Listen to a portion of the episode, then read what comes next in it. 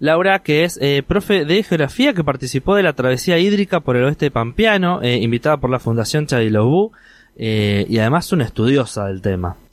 ¿Qué te llevó a estudiar esto em, de, bueno, la, la tesis que, que también presentamos eh, y qué te llevó a, hacer esta travesía hídrica por el oeste pampeano?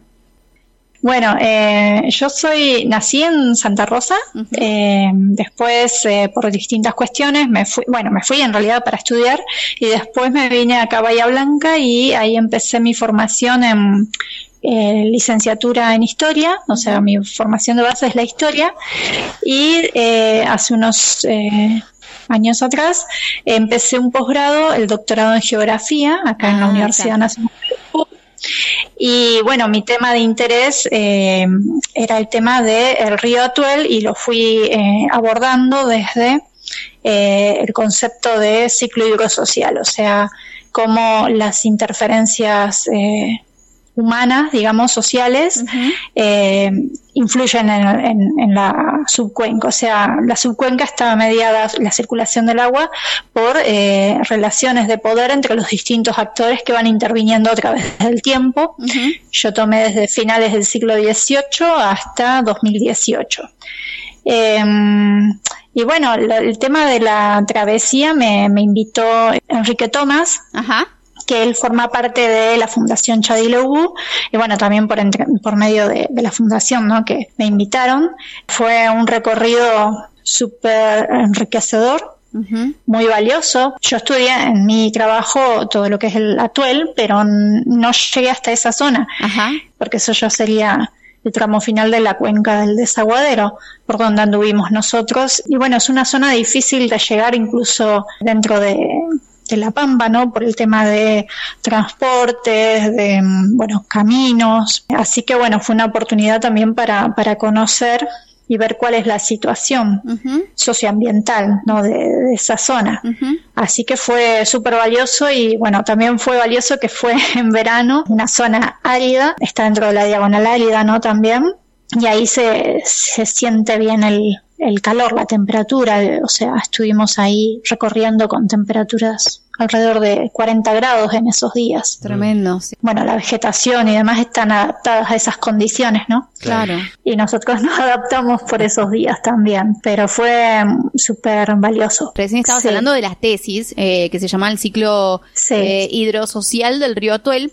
Eh, ¿Cuánto te llevó más o menos hacer la tesis y cómo fue el proceso? En principio comencé con la maestría, después pasé al doctorado por cuestiones administrativas y bueno, eso permitió ampliar el tema. El doctorado lo empecé a inicios de, o sea, ese cambio lo hice a inicios del 2019, pero mm, a la maestría me anoté en 2016. Y sí, fue un proceso más que nada de relevamiento de información en archivos y después también trabajo de campo, que por ahí fue más intensivo del lado de, Mendoza, porque gran parte del río discurre dentro de la provincia de Mendoza, em, y ahí es donde se realiza eh, el aprovechamiento intensivo ¿no? del río. Y también en el oeste pampeano. Pero bueno, fue interesante ir conociendo, ir viendo también por ahí las distintas aristas que tiene la temática del atuel este conflicto hidrosocial irresuelto y bueno, que si uno se para desde la pampa, la visión pampeana y demás, se tiende, el discurso que se maneja es Mendoza como la ladrona del agua, ¿no? Que en realidad el Estado mendocino de distintos gobiernos y también el sector empresarial. Claro.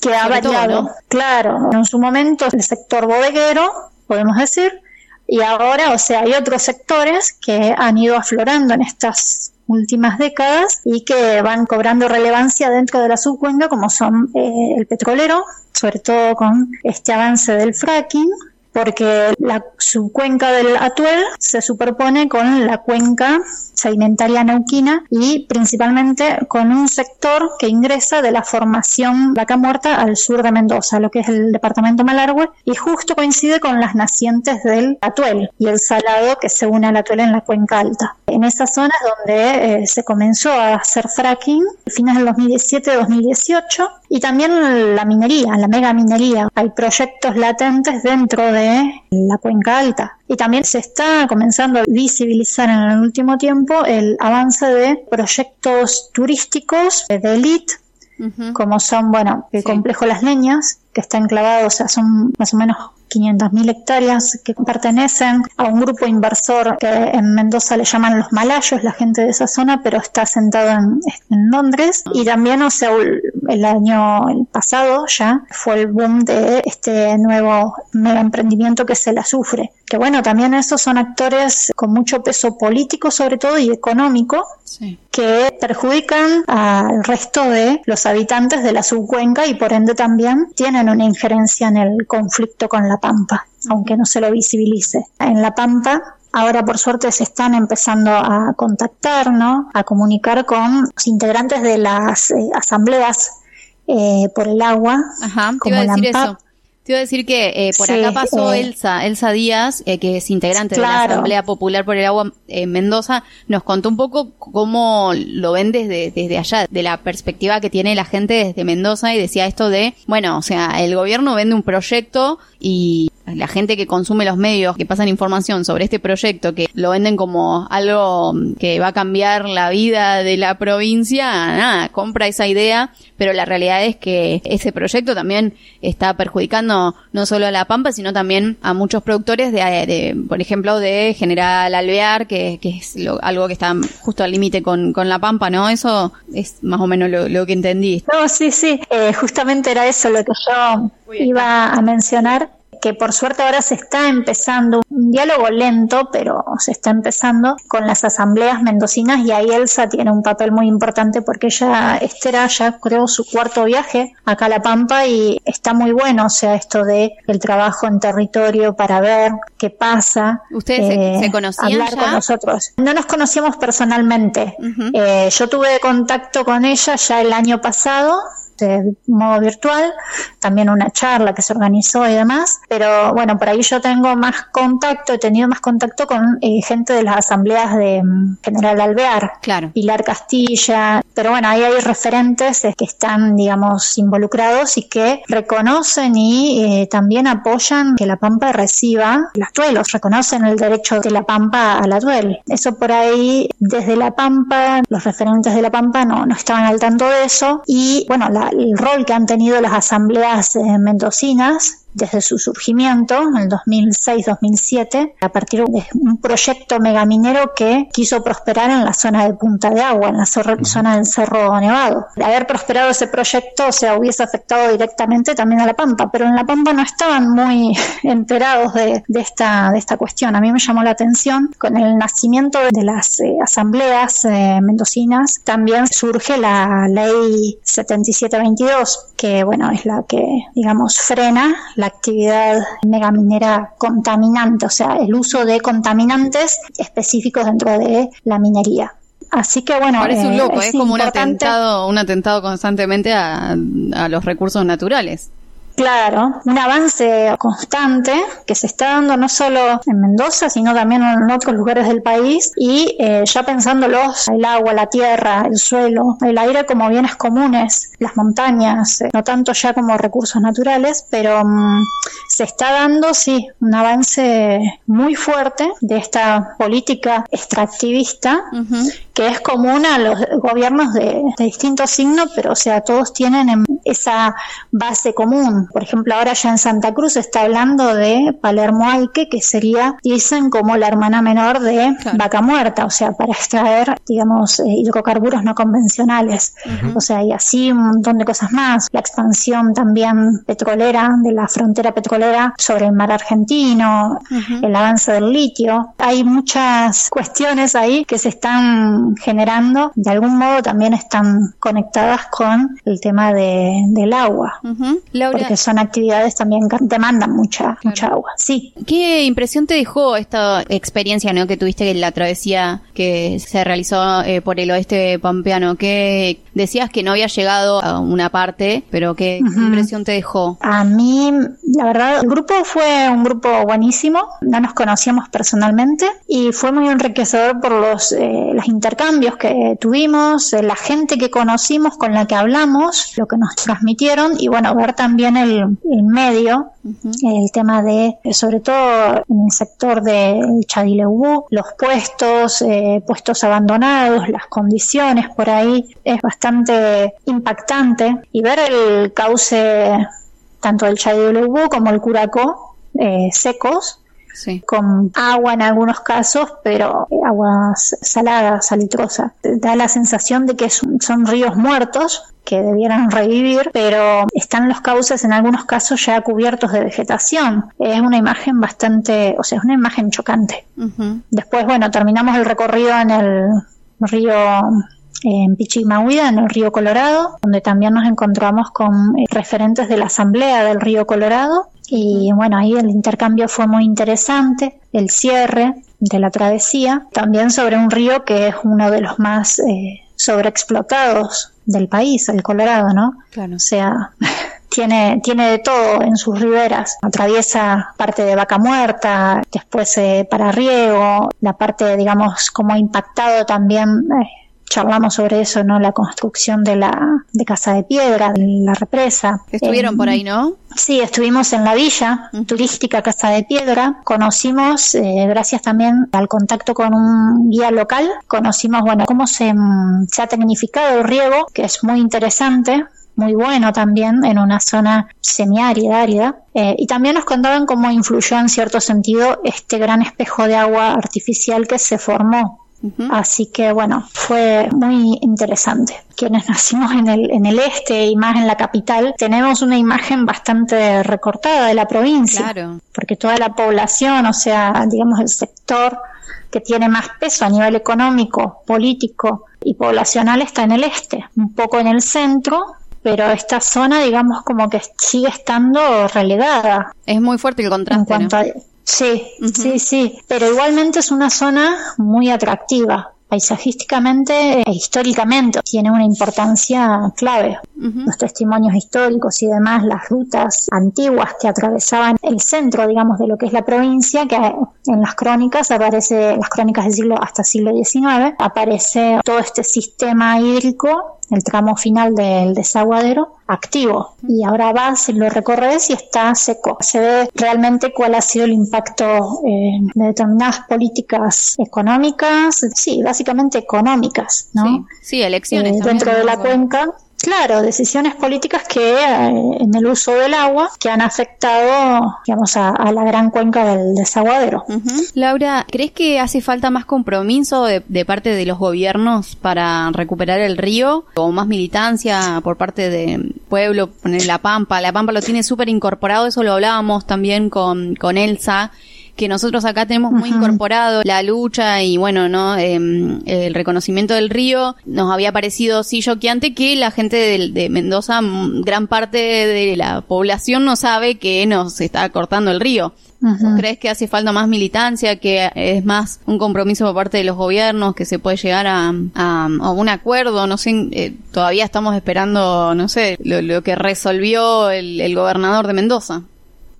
Sí, en realidad ya es, muy complejo esto porque ya excede lo que es un conflicto puntual que lleva más de 80 años, como el del río Atuel, eh, excede eso porque hoy en día los gobiernos provinciales, los gobiernos nacionales, y no solo de, de, Argentina, sino de la región, tienen una mirada extractivista. Hay un ecorégimen extractivista que es el que sobre el que se sitúan los gobiernos, distintos gobiernos, sean del signo político que sean. Y este término con régimen extractivista es de Terán Mantovani, que él, bueno, lo aplica en varios lugares ¿no? de América. También empezar a cambiar, viendo también que estamos en el umbral de una crisis civilizatoria, estamos con una cuestión de cambio climático que ya lo estamos sufriendo, es cambiar también el sistema de producción, el sistema de vida en cierto sentido, que en algún momento lo vamos a tener que cambiar por la fuerza.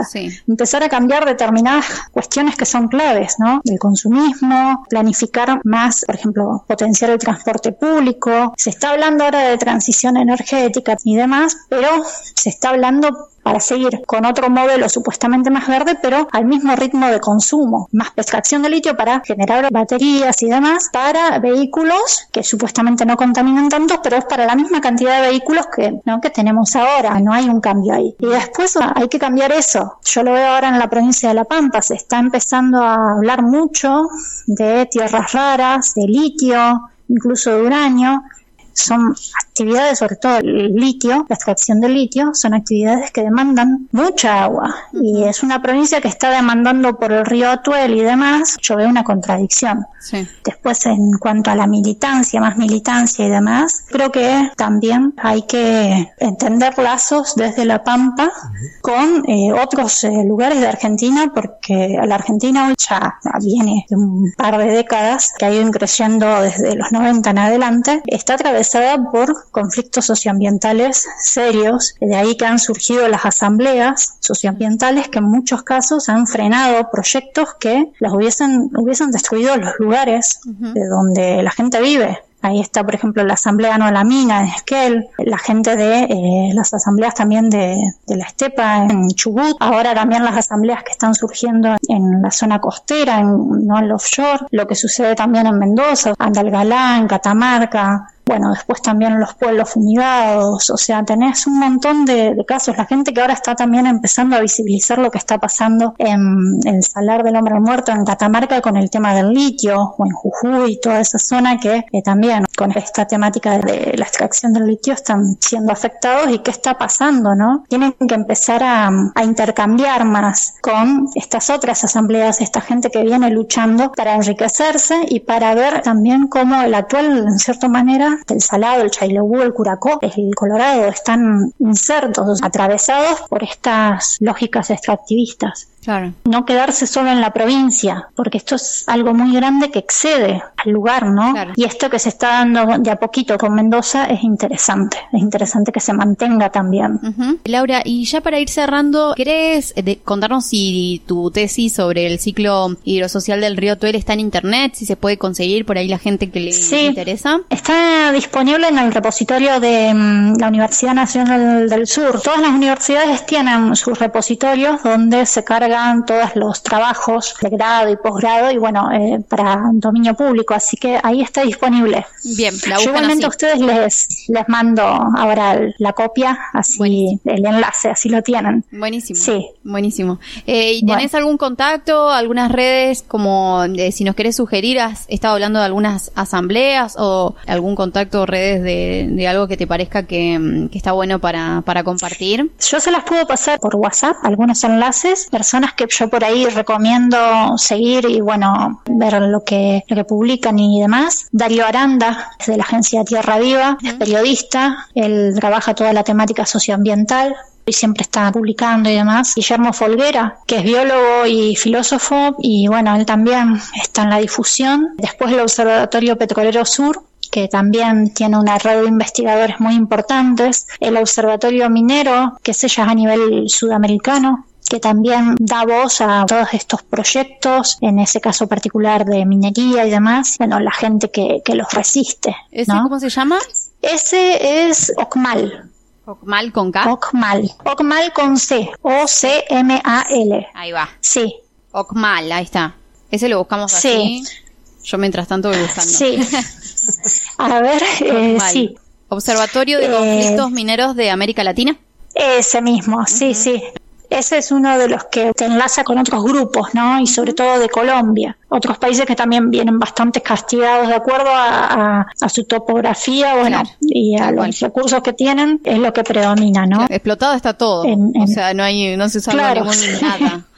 Es tremendo. Tal cual. Tremendo. Sí, sí. Bueno, Laura, te agradecemos. Este, nosotros ahora eh, le vamos a recordar a la gente que todos estos, eh, todas estas recomendaciones que nos estás diciendo, todo lo que nos contaste, va a quedar guardado en el canal de YouTube este, y va a quedar Ah, en bien. Spotify como, como podcast, digamos, este, la nota, para Ajá. la gente que por ahí se enganchó recién, este, y quiere, bueno, saber un poquito más, este, de tu experiencia, tanto en la travesía hídrica por el este pampeano, como, este, del, de tu tesis, este, el ciclo mm, hidrosocial del río Atuel, y lo que estuvimos charlando de toda la situación en sí, de la Pampa y de Mendoza, y, y de las cosas en general después que, que estuvimos hablando. Nosotros te agradecemos, va a quedar también en rotativas en la radio, eh, para que, bueno, para ayudar de alguna, de alguna manera a difundir este, todo este tema, que nosotros, ya te digo, estuvimos con dos participantes de la travesía hídrica, Ajá, Elsa, ¿y quién más, Manu? Y el S. sí. Ah, y ese que, que le vamos a mandar un beso, eh, forma parte de la, de acá del equipo de la radio, también fue Claro. eh, Ezequiel, así que estuvo documentando todo ahí. Y bueno, nada, Sí, queremos tener tu experiencia, tu, eh, tu punto de vista, ¿no? De, de todo lo que Sí, fue. sí. Porque bueno, eso, no, no, tampoco hay que, mm, hay que colgarse y si la, si no, no lo abarcan el resto de los medios, por lo menos ayudar un Hay- poquito desde acá. Hay que darle manija. Hay que darle No, manija. tal cual, está, está muy bien. Sí, ni hablar. Este, sí, es que en realidad son, digamos, los grandes medios o los hegemónicos, eh, estos temas ni los tocan. Claro. Eh, Lamentablemente, sí. este, que son los que Sí. más nos ayudarían, este, nada, parece que no, no pasa nada. Que aquí no ha pasado nada. tal cual. Sí, sí. Que no están cortando Eh, un río. en realidad sí hablan cuando pasan digo, las situaciones, digamos, eh, catastróficas, Claro. por llamarlo de algún modo, los incidentes, los accidentes, como los denominan. Ahí sí, pero para llegar a eso hubo un trecho también muy importante y de eso no, no se habla casi.